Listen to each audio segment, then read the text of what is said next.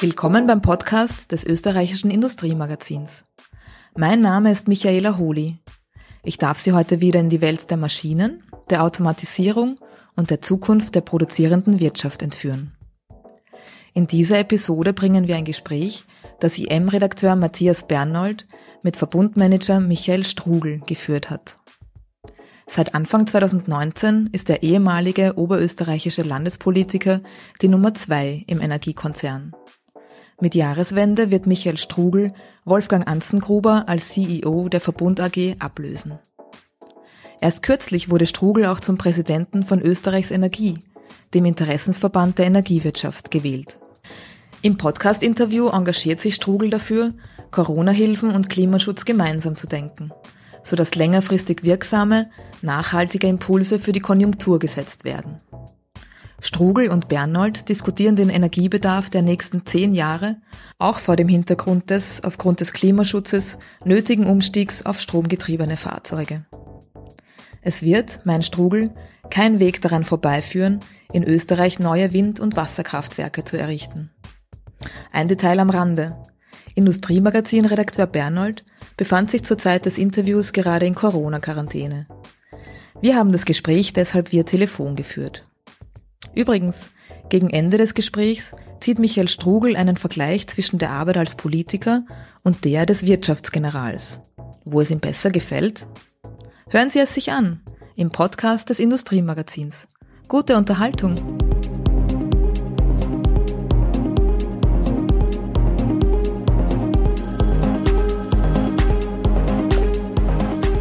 Bernold.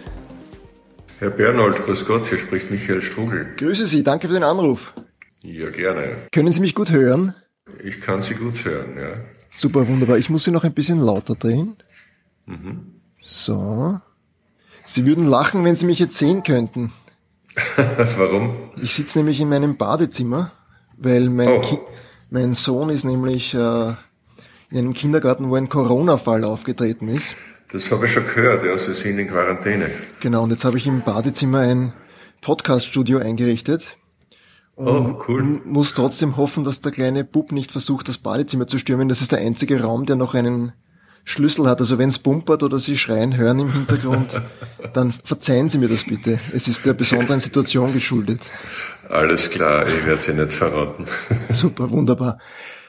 Ich habe äh, irgendwo gelesen, dass die Energiewende das größte IT-Projekt aller Zeiten sei. Von welchem Szenario gehen Sie in den nächsten zehn Jahren aus und was heißt das für die Strategie der Verbund AG?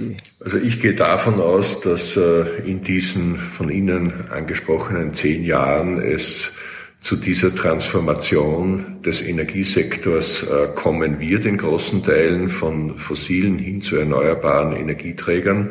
Und dabei wird ein Technologietrend wie die Digitalisierung eine große Rolle spielen. Das heißt, sie wird uns helfen, diese Transformation auch zu schaffen. Es wird ein, ein, ein wesentlicher Treiber dieser Entwicklung sein. Es gibt auch bei uns im Unternehmen digitale Technologien, die schon jetzt eingesetzt werden, um hier auch innovativ und äh, effizient das voranzutreiben. Ich sage Ihnen ein Beispiel, das ist äh, das digitale Kraftwerk oder eigentlich das digitale Wasserkraftwerk, wo wir mit digitalen Technologien eben schon im Vorfeld Veränderungen oder Fehler detektieren. Und diese Technologien helfen uns, um einfach effizienter zu werden, so wie auch in anderen Unternehmen ist natürlich die Digitalisierung ein, ein wesentlicher Treiber der Veränderung.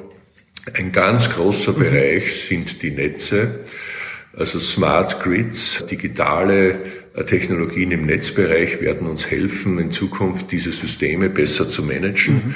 Jetzt ist die Digitalisierung natürlich nicht immer nur Freund, wenn man das so sagen kann, sondern den Stromerzeugern erwächst infolge der Digitalisierung da auch sehr starke Konkurrenz.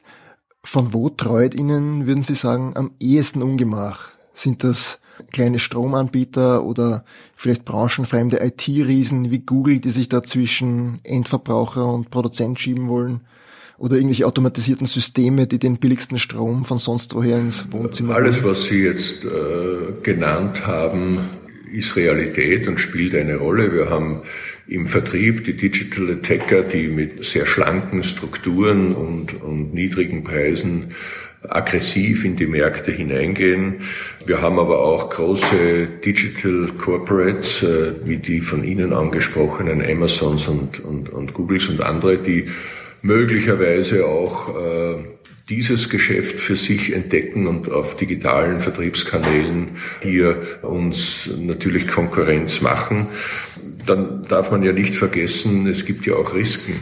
Ich denke jetzt an die gesamte Cyberkriminalität oder auch äh, Angriffe auf unsere kritische Infrastruktur, die mit digitalen Technologien natürlich hoch aufgerüstet sind. Das heißt, die Digitalisierung hat natürlich auch ihre Abrisskanten und ihre Risiken und darauf mhm. müssen wir uns einstellen und darauf sind wir aber auch gut vorbereitet. Vielleicht nur ganz kurz, wo würden Sie sagen, vor dem Hintergrund der geschilderten Situation, wo sind da Ihre Stärken und wo müssen Sie noch nachbessern? Sie meinen jetzt im Hinblick auf die Digitalisierung oder generell auf die Veränderungen in Ja, und auch auf die, auf die neue Konkurrenz. Naja, also zum einen sind wir als Unternehmen der kritischen Infrastruktur vor allem äh, darauf fokussiert, dass wir einen sicheren Betrieb ermöglichen können und gewährleisten können und dass wir die Versorgungssicherheit aufrechterhalten können. Dazu haben wir die entsprechenden Programme und Pläne und Maßnahmen äh, ergriffen und evaluieren diese auch äh, ständig. Das andere ist, dass wir im Markt natürlich auch Konkurrenz bekommen, neue Startups auf digitaler Basis uns Konkurrenz machen und eben auch äh, andere Unternehmen, die hier sozusagen neu in das Geschäft kommen. Wir haben uns natürlich auch auf diesen Wettbewerb gut äh, vorbereitet. Wir glauben, dass wir mit unseren Produkten und Dienstleistungen sehr wettbewerbsfähig sind, aber Konkurrenz belebt das Geschäft. Damit müssen und können wir leben. Da geht es uns nicht anders als dem Mitbewerb. Die Staaten pumpen unvorstellbare Summen in die Wirtschaft, um die Konjunktur anzukurbeln. Meine Frage an Sie, kann und soll dieses Geld an Bedingungen geknüpft sein? Äh, sollten diese Konjunkturpakete vielleicht Teil des vielbeschworenen Green New Deal sein? Also die Entscheidungen darüber treffen die Regierungen. Ich kann aus unserer Warte nur sagen, es würde Sinn machen, wenn wir Konjunkturprogramme auch mit Klimaschutzprogrammen verbinden. Warum? Weil es hier um Investitionen in Infrastruktur geht, weil das nachhaltige Investitionen äh, sind und weil sie lange wirken. Wenn ich mir jetzt vorstelle, dass wir nach diesem Shutdown wieder beginnen, alles hochzufahren, dann kann es schon sein, dass es kurzfristig einen Rebound gibt, aber viele Expertinnen und Experten gehen davon aus, dass es dann doch einen, äh, eine längere Phase einer schwachen wirtschaftlichen Dynamik geben wird, einen, einen Art Double Dip. Und da kommt es jetzt wahrscheinlich darauf an, dass man nicht ein Strohfeuer entzündet mit möglichst viel Geld, sondern dass man längerfristig nachhaltig äh, konjunkturelle Impulse setzt. Investitionen in die Energiewirtschaft wäre ein, ein, ein guter Hebel dafür. Wir haben äh, vor kurzem eine Studie von Frontier Economics auf den Tisch bekommen, aus der hervorgeht, dass äh, Investitionen in die Energiewirtschaft zusätzliche Wertschöpfung generieren, also zwei Euro in die Energiewirtschaft und vor allem in, in, in die erneuerbaren Energien generieren zusätzliche zwei Euro in vor- und nachgelagerten Bereichen. Das heißt, hier hätte man mhm. auch einen entsprechenden Impuls und einen entsprechenden Wachstumsanreiz. Jetzt ist natürlich die Investition in Energieunternehmen oder Energieinfrastruktur das, das eine. Das wäre sozusagen die, die inhaltliche Richtung, die man den, den Geldern gibt. Das andere wäre jetzt die Form und die Art und Weise, wie man Förderungen oder Unterstützungsmaßnahmen vergibt. Können Sie sich vorstellen, wie so eine Konditionalisierung, also Wiederaufbau und Klimaschutz ausschauen könnte? Also da gibt's mehrere Instrumente, die auch die österreichische Bundesregierung hier einsetzt, von Zuschüssen über Haftungen bis hin zu Unterstützung bei Krediten. Das ist jetzt eine, eine Entscheidung, die äh, dort getroffen wird. Das, worum es in unserem Geschäft geht, ist, dass wir einen äh, regulatorischen Rahmen brauchen, um Investitionen anzureizen in erneuerbare Erzeugungen. Also das wäre das äh, Erneuerbaren Ausbaugesetz. Wenn die Regierung an diesem Plan festhält, bis 2030 100 Prozent Strom aus erneuerbaren Quellen zu erzeugen, dann ist das eine sportliche Vorgabe, das in den nächsten zehn Jahren zu schaffen. Dazu müssten wir ungefähr 27 Terawattstunden zusätzliche erneuerbare Energie erzeugen. Das wurde auch schon allokiert in elf Stunden Foto, also elf Terawattstunden Photovoltaik, zehn Stunden Wind, ich glaube fünf äh, Terawattstunden Wasserkraft und eine Terawattstunde Biomasse. Das ist eine Menge. Wir haben gut 70 Terawattstunden Energie, also äh, Stromverbrauch in Österreich. Und das in zehn Jahren zuzubauen, ist eine Herausforderung. Das wird nur gehen, wenn sich das im Markt irgendwie darstellen lässt.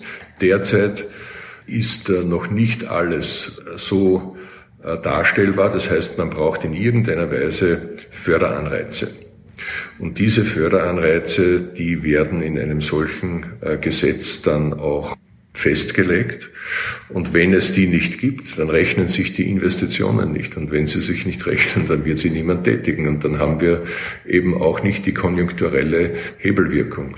Das ist äh, jetzt speziell in unserem Sektor äh, die zentrale Frage, die noch heuer beantwortet werden muss. Und wie zuversichtlich sind Sie, dass es zu dieser Maßnahme kommt? Ja, wir sind eigentlich sehr zuversichtlich. Die Ministerin hat das auch angekündigt und, und äh, aus unserer Sicht äh, gibt es auch äh, keinen Grund daran zu zweifeln, denn es ist ja nicht etwas, was man, wo man der E-Wirtschaft einen Gefallen tut. Das ist etwas, was wir dringend brauchen, auch als Standort. Bisher war es ja so, dass der Bedarf an elektrischer Energie ständig wächst. Ähm, zugleich äh, verzichten wir aber oder wollen wir auf fossile Energieträger mehr und mehr verzichten. Atomenergie ist ebenfalls keine wirkliche Option aufgrund der, der radioaktiven Rückstände.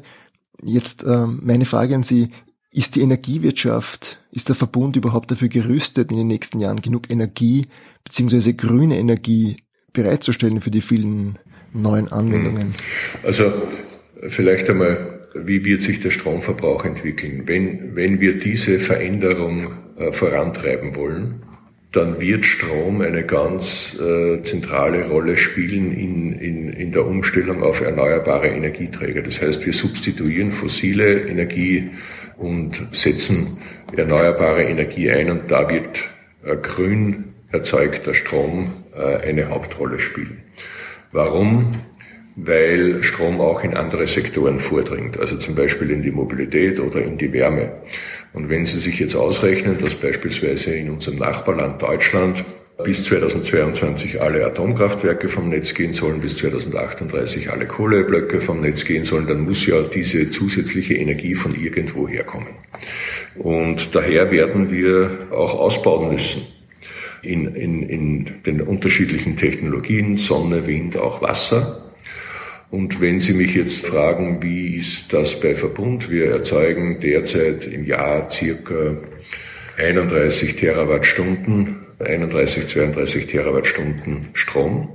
Das meiste davon mit unseren Wasserkraftwerken. Äh, das heißt, wir sind heute schon zu mehr als 95 Prozent Grünstromerzeuger. Äh, da gibt's noch ein bisschen Wind und, und, und ein thermisches Kraftwerk, äh, für das allerdings nur für das Engpassmanagement eingesetzt wird, also immer dann, wenn es ein bisschen knapp wird. Und wir wollen auch zubauen.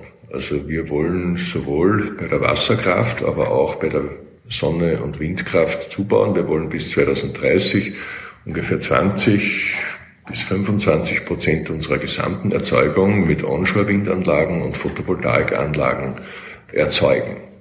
Das heißt, diese zusätzliche Erzeugung müssen wir neu dazu bauen und äh, dann kann sich das unserer Meinung nach, wenn das auch andere machen, ausgehen. Dann kann es sich ausgehen, auch wenn es in der Mobilität zum Wechsel von fossilen Brennstoffen zu Strom als Energiequelle kommt? Also das ist ein sehr einfaches Rechenbeispiel. Wir haben ja derzeit nur einen noch sehr geringen Anteil an Elektrofahrzeugen, also reine Elektrofahrzeuge sind ein bisschen über 30.000 Fahrzeuge im Markt. Aber das wird sich ändern. Und zwar deswegen, weil durch die Flottenziele, die CO2-Flottenziele, die OEMs gezwungen sind, auch einen entsprechenden Fahrzeughochlauf im Markt zu sichern. Und das tun die Hersteller schon und bringen immer mehr Modelle auf den Markt. Das heißt, die Elektromobilität wird dann in Zukunft eine größere Rolle spielen. Würden wir jetzt annehmen, alle Fahrzeuge in Österreich würden elektrisch betrieben werden. Und wir, von einem Tag am anderen. Ja, das wird nicht sein, aber jetzt nur von der, von den Mengengerüsten, von den Mengengerüsten her. Also an, angenommen, es wäre so. Wie viel Strom zusätzlich würden wir brauchen? Äh, legen Sie das um auf die durchschnittliche Kilometerleistung, das sind, glaube ich, irgendwelche 35 Kilometer, und legen Sie das auf einen durchschnittlichen Verbrauch äh, um, dann brauchen wir ungefähr 9 Terawattstunden zusätzlich in Österreich. Also von diesen gut 70 wären das dann circa 13 Prozent. Nachdem das nicht von einem Tag auf den anderen geht, gehen wir mal davon aus, dass das machbar ist. Und also es wird nicht daran scheitern, dass wir zu wenig Strom hätten. Die größere Herausforderung wird sein, wie gestalten wir die Lastgänge? Also gibt es hier dann Lastspitzen, weil alle gleichzeitig laden wollen. Das wird die Herausforderung sein, das intelligent zu managen. Also wenn alle am Abend nach Hause kommen und anstecken, dann kann es schon ein Problem geben. Und daher werden smarte Ladestationen, smarte Netze und smarte Systeme dafür sorgen müssen, dass das äh, so verteilt wird, dass das auch machbar ist. Und mit digitalen Technologien geht das natürlich auch heute schon. Diese Studie, wie viel extra Bedarf notwendig wäre, wenn man von einem Tag am anderen alle Autos nur mehr mit Strom fahren ließe, die gibt's auch ähnlich aus Deutschland. Das ist man, glaube ich, bei 14 mhm. Prozent mehr Bedarf, mhm. aber nur um das, um das abzuschließen. Das heißt, mit diesen 13 oder 14 Prozent mehr Produktion ist es möglich, alle Pkw-Flotten in Österreich ähm, umzurüsten auf, auf elektrisch. Also rein rechnerisch ja. Und es ist halt ein Beispiel dafür, dass in Zukunft noch mehr Strom gebraucht wird, weil im Zuge der Sektorkopplung Strom auch in der Industrie, in der Mobilität, in der Wärme eine größere Rolle spielen wird im Zuge der Dekarbonisierung. Jetzt haben Sie in Ihrem, jetzt haben Sie auch angesprochen, die Notwendigkeit des Ausbaus. Ähm, das heißt, des, des Neuerrichtens von Kraftwerken. Und das ist natürlich immer eine politisch hoch umstrittene Sache, weil alle Leute für grüne Energie sind, aber keiner will das Windradl hinterm Haus stehen oder haben. Den Strommasten. Oder den Strommast oder von mir aus auch den, das Wasserkraftwerk. Mhm. Wie lässt sich da der Ausgleich zwischen einander widersprechenden Interessen und oft auch äh, widersprechenden, widersprüchlichen ökologischen Interessen herstellen? Ja, damit werden wir wohl auch in Zukunft leben müssen, wenn wir eine Hochspannungsleitung bauen in Salzburg, weil die dringend erforderlich ist zur sicheren Versorgung Österreichs. Dann wird zwar jeder sagen, ja, das wollen wir natürlich schon, aber bitte not in my backyard. Mhm. Das gibt's nicht nur in der Energieinfrastruktur, das gibt's auch in der Verkehrsinfrastruktur, das gibt's eigentlich sehr oft so, das ist ein Reflex, den wir kennen und mit dem wir richtig umgehen müssen. Was wir brauchen, ist Rechtssicherheit und sind Verfahren, die es uns ermöglichen, in einer vernünftigen Zeit Infrastrukturen zu errichten. Und wir brauchen auch die Möglichkeiten, dass wir beispielsweise Erzeugungsanlagen errichten können, wenn die verhindert werden durch entsprechende Auflagen oder Gesetzgebungen, dann wird das natürlich schwierig. Wir äh, vertreten die Meinung, dass der umweltverträgliche Ausbau von Erzeugungsanlagen für erneuerbare Energie etwas ist, was wir äh, vorantreiben müssen. Und wir suchen dort auch den Dialog, den, den Stakeholder-Dialog und auch äh, den Dialog mit den Betroffenen. Aber es muss natürlich auch so etwas wie Verfahren geben, die irgendwann einmal zu Ende sind in einer vernünftigen äh, mhm. Zeit und äh, es muss auch so etwas wie Planungs- und Rechtssicherheit geben für diejenigen, die investieren. Also die Abkürzung der Umweltverträglichkeitsprüfung, wie sie die letzte Regierung schon durchgesetzt hat, ist durchaus in ihrem Sinn. Ja, grundsätzlich schon, weil ja schnellere Verfahren immer gewünscht werden, nicht nur von uns. Und da muss man eben die Balance finden zwischen den Parteienrechten und den äh, Interessenverfahren äh, auch zügig durchführen zu können. Es ist ja einigermaßen skurril eigentlich, dass die grüne Energie, auf die Österreich so stolz ist, eine, ein Produkt einer Rechtslage ist, die ganz anders ist als heute. Ich meine, heute Österreich auf Wasserkraft umzustellen, wäre wäre vollkommen unmöglich, oder? Naja, es sind die meisten Potenziale hier schon äh, ausgeschöpft. Das heißt, Österreich ist, was die Wasserkraft betrifft, schon sehr weit ausgebaut. Es gibt aber sicherlich noch die eine oder andere Möglichkeit für ein Projekt, das glauben wir schon. Das, was wir machen, ist, dass wir auch die bestehenden Anlagen effizienter machen mit neuen Technologien. Ich sage Ihnen ein Beispiel, das ist jetzt zwar nicht in Österreich, sondern in Bayern. Das ist das Kraftwerk Töging.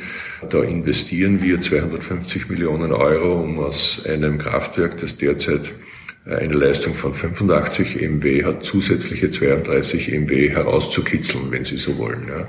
Also das heißt, man kann natürlich auch mit Effizienzsteigerungen und Ertüchtigungen einiges machen und man kann vielleicht auch das eine oder andere neue Projekt machen, denn die Wasserkraft ist äh, und bleibt auch unser Rückgrat.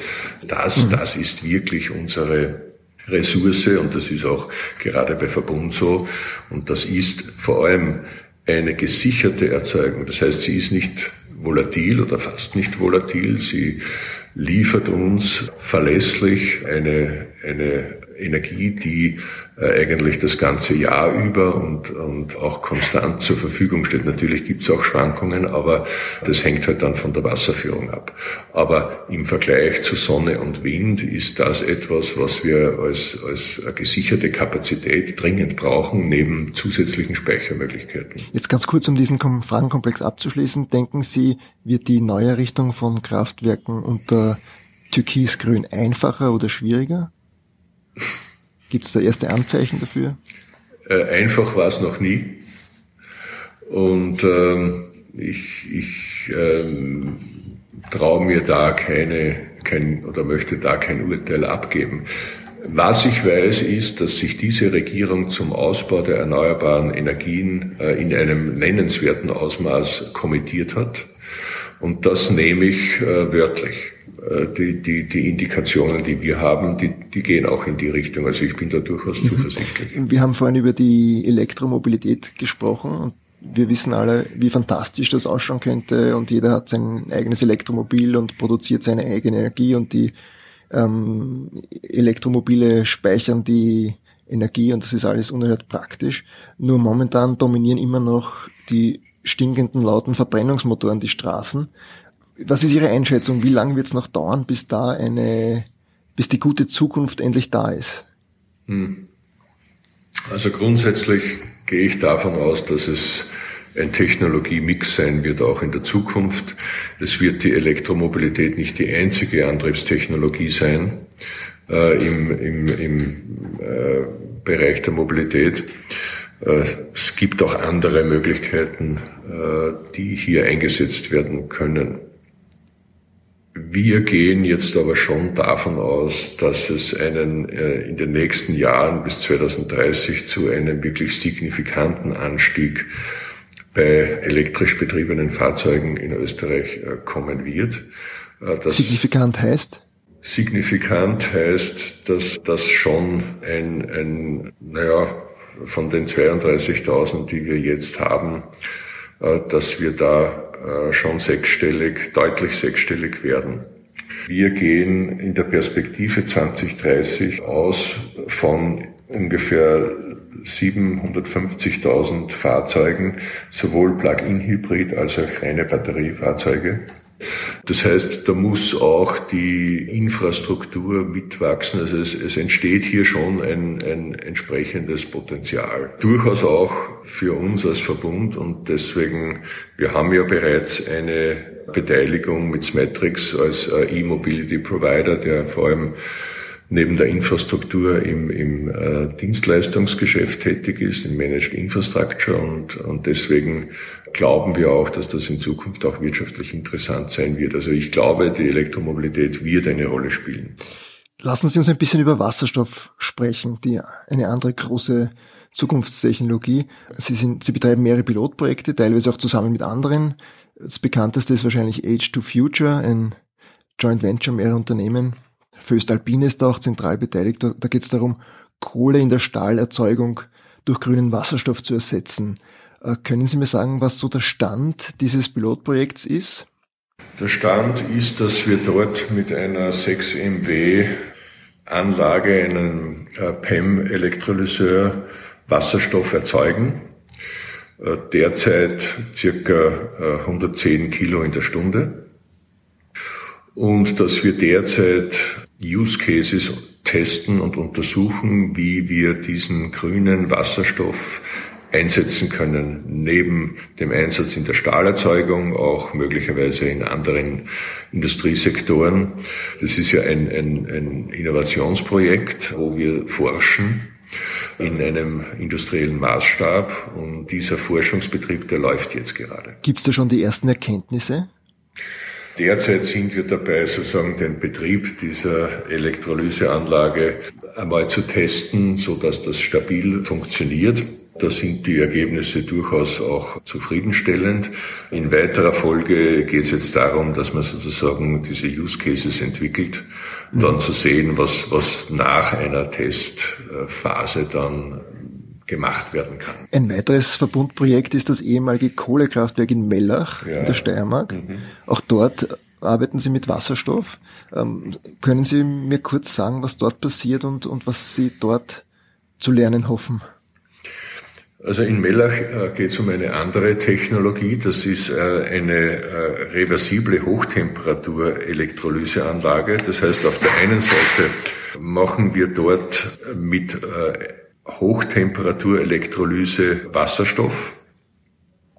Und auf der anderen Seite haben wir dort eine Brennstoffzelle, die, die reversibel arbeiten kann. Das heißt, wir können auf der einen Seite mit äh, diesem Wasserstoff äh, dann in die Gasturbine gehen. Auf der anderen Seite können wir mit der Brennstoffzelle wiederum Strom erzeugen, zum Beispiel mhm. für Notstromversorgung oder Eigenstromversorgung im, im, im Kraftwerk oder andere Industrieanwendungen.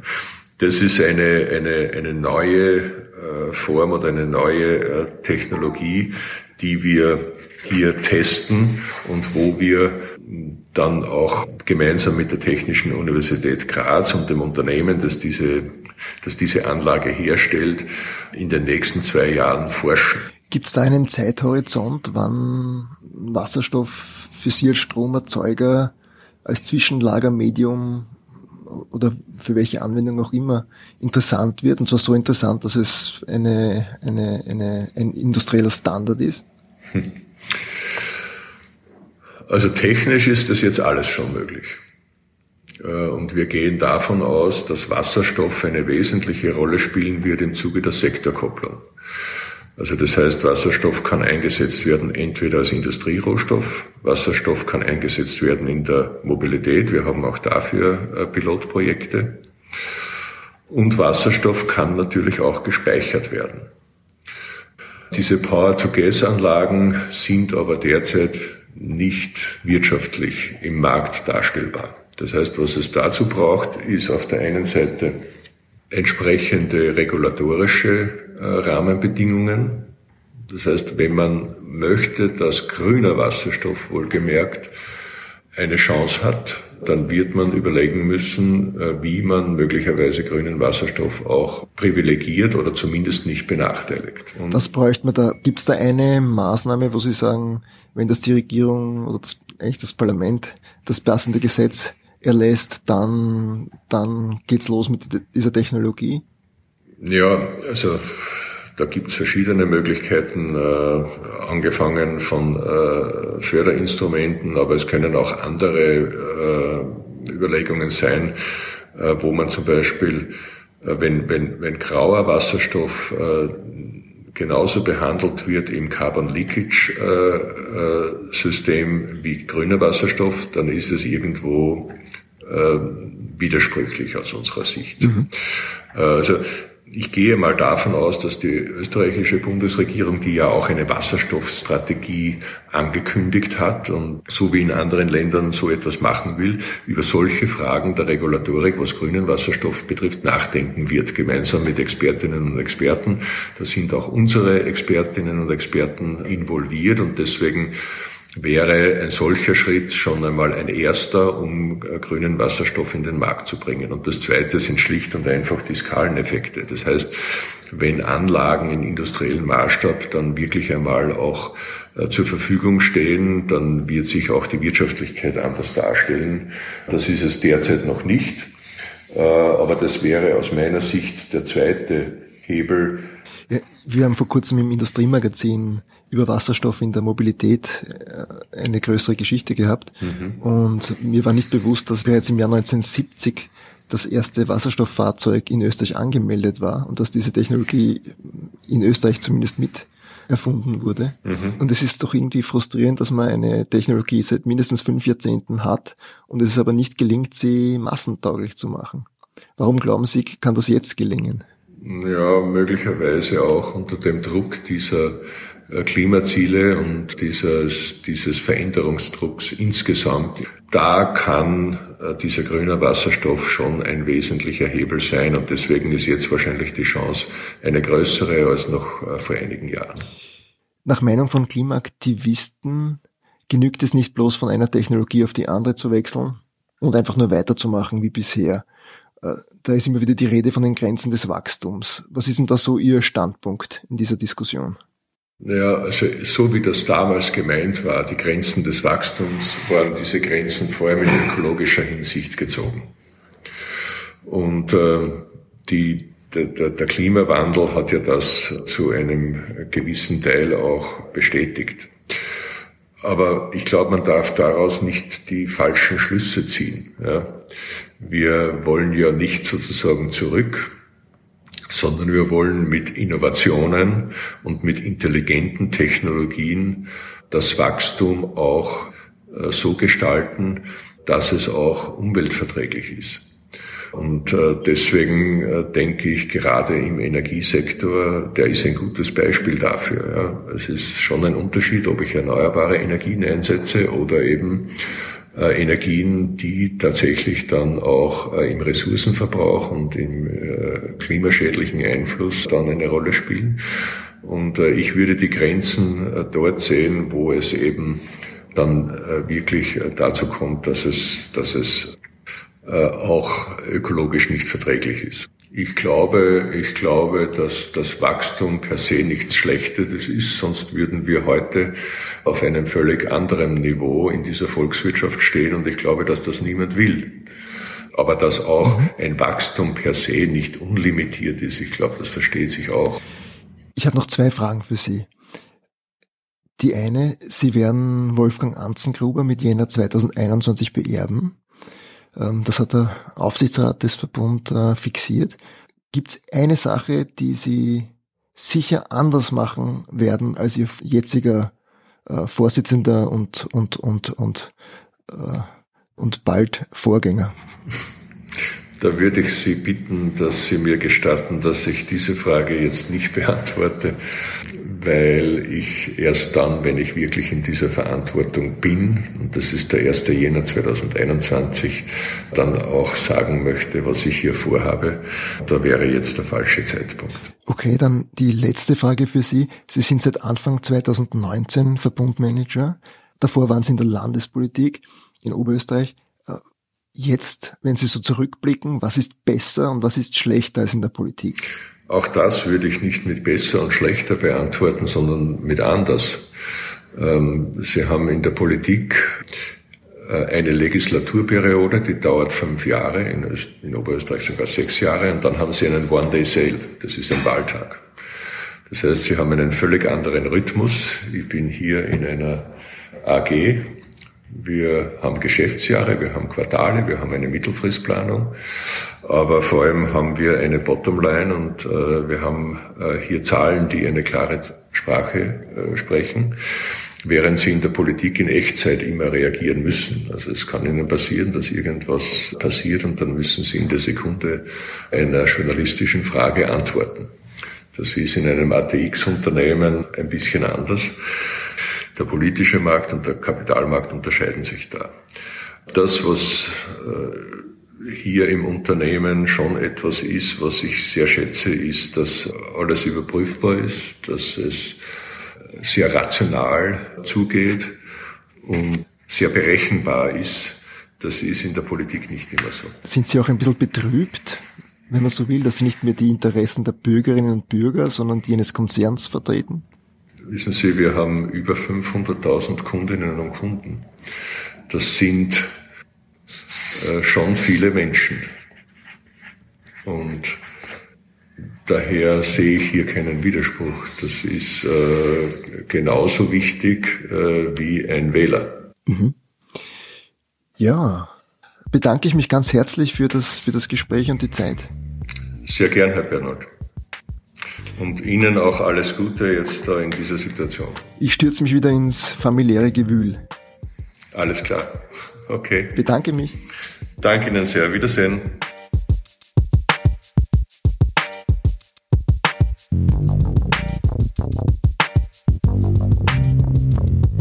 Das war der Podcast des österreichischen Industriemagazins.